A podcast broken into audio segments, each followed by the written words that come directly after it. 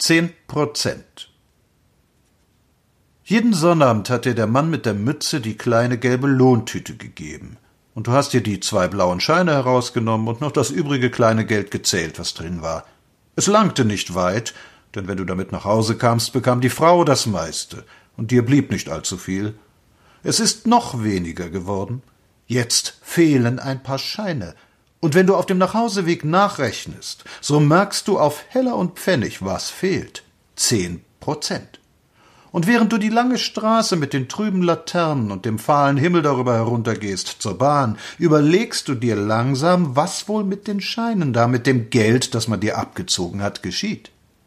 Die Gelder werden wohl zusammengerechnet, die abgeknapsten Löhne von dir und deinem Kameraden, und durch irgendeine Verrechnung wird das Ganze dem Staat überwiesen. Nun hat es der Steuerfiskus. Und was macht er damit? Er bezahlt seine Beamten und er bezahlt seine Soldaten. Und er hat viele Beamte und Soldaten. Nichts gegen die einzelnen Menschen, die da der Staat angestellt hat. Die haben auch Frau und Kinder und müssen leben und leben mitunter recht kärglich. Aber wen bezahlt er alles davon? Er bezahlt den fünf Milliarden Etat des Reichswehrministeriums. Er bezahlt die ungezählten Abwicklungsstellen, die Orden verleihen und auch sonst noch große Zeit spielen. Er bezahlt Organisationen und Organisationen. Wie kommt das? Deutschland hat einen Überfluss von sogenannten gebildeten Menschen bei denen es zu einer wirklichen nutzbringenden Arbeit nicht langt und die deshalb darauf angewiesen sind, etwas zu tun, was so aussieht wie wirkliche Arbeit, zu organisieren. Es ist für einen einigermaßen fixen Kerl eine Kleinigkeit, eine neue Reichsstelle ins Leben zu rufen. Wir wissen doch alle, wie das gemacht wird. Ein Assessor hat einen Freund bei der Regierung, der Regierungsrat ist, und der bemüht sich nun, seinen Chorbruder unterzubringen.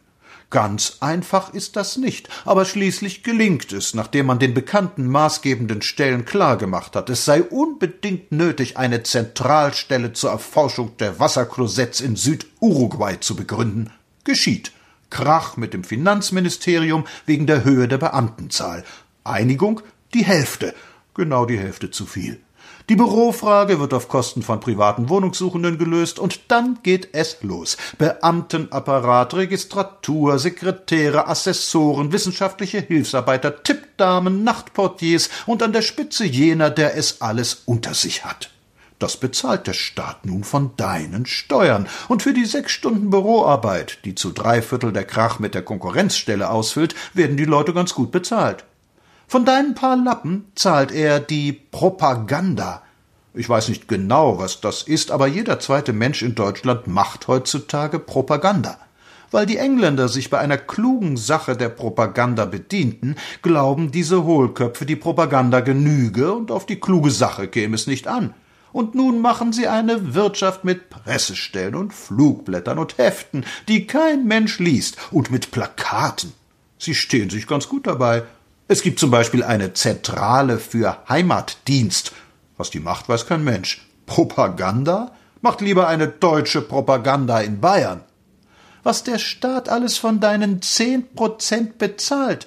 Er bezahlt den Bundesstaatenunfug, diese entsetzliche Sucht aller deutschen politischen Skatbrüder, selber, selber, selber Regierungsmänner zu spielen, ohne es je zu sein, es gibt zum Beispiel einen preußischen Gesandten in Dresden.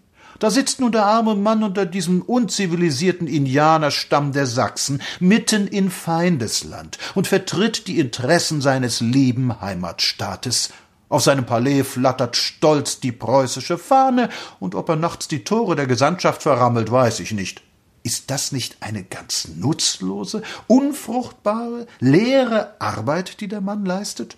Nebenbei heißt dieser Legationsclown von Berger und war früher einmal Staatskommissar der öffentlichen Ordnung, die jetzt sein Gesinnungsgenosse Weismann spielend in des Wortes wahrster Bedeutung hütet.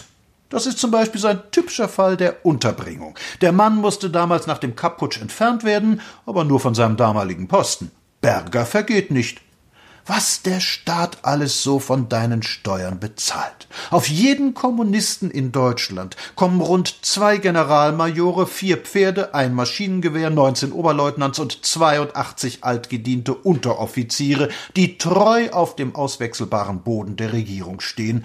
von den vielen Wehren zu schweigen, den Flurschützen, den Selbstschutzwehren, den Stranddetachements. Was ist das alles?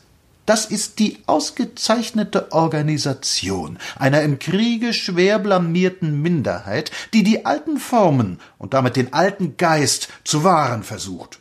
Es ist ihr gelungen. Es ist ihr so gelungen, dass diese alten Offizierskorps, diese neuen Verbände und all das Geschmeiß bewaffneter Militaristen heute so groß dasteht wie je und das mit finanzieller Unterstützung der Regierung von deinem Steuergroschen. Das Finanzministerium hat jetzt die Vollmacht erhalten, Kommissionen zur Prüfung der Notwendigkeit von Amtsstellen auszuschicken.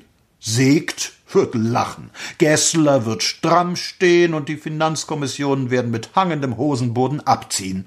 Wer regiert bei uns? Der Soldat. Du zerbrichst dir deinen Kopf, wie du statt wie sonst mit 900 Mark nur mit 810 Mark auskommen sollst. Mutter ringt die Hände, Anton braucht neue Stiefel und Ernas Hemden gehen nun aber wirklich nicht mehr. Früher bist du regelmäßig ins Theater gegangen. Du erinnerst dich noch sehr genau, dass du anfingst, dir ein paar gute wissenschaftliche Bücher hinzustellen. Es war gar nicht so teuer.